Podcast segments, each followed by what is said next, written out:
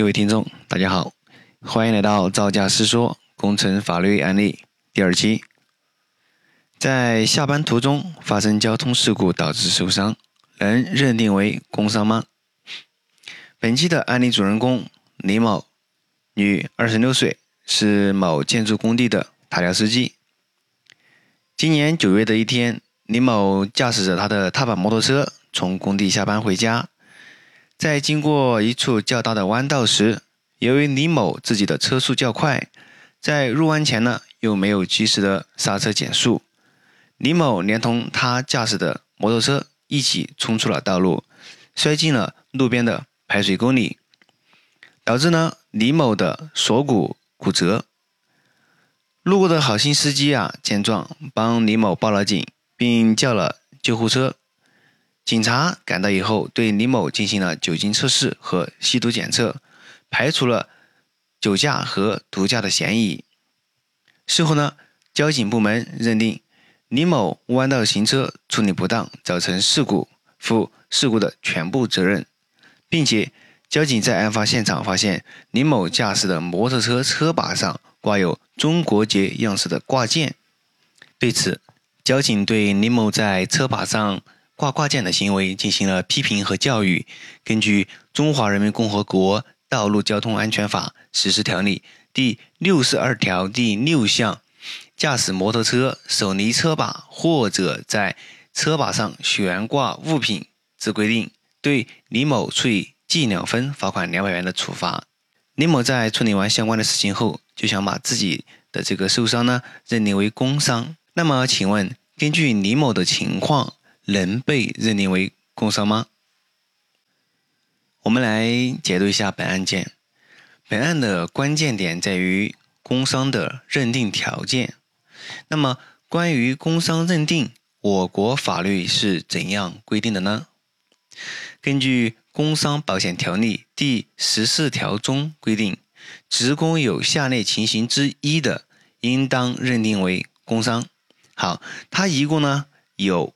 七条啊，有七条，七个这个呃情形。那么我们逐一来看一下。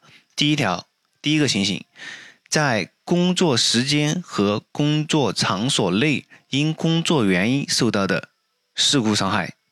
那么在本案中，李某是在下班途中，而非工作场所内，所以说第一个可以排除。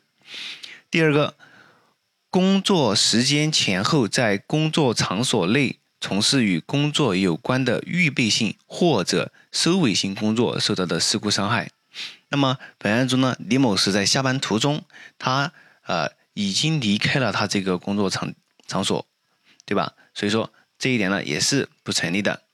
好，第三一条，在工作时间和工作场所内因履行工作职责受到的暴力等意外伤害的。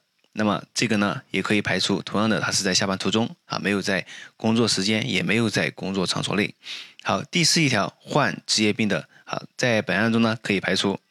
第五一条，因公外出期间啊，因公外出期间，由于工作原因受到伤害或者发生事故，下落不明的。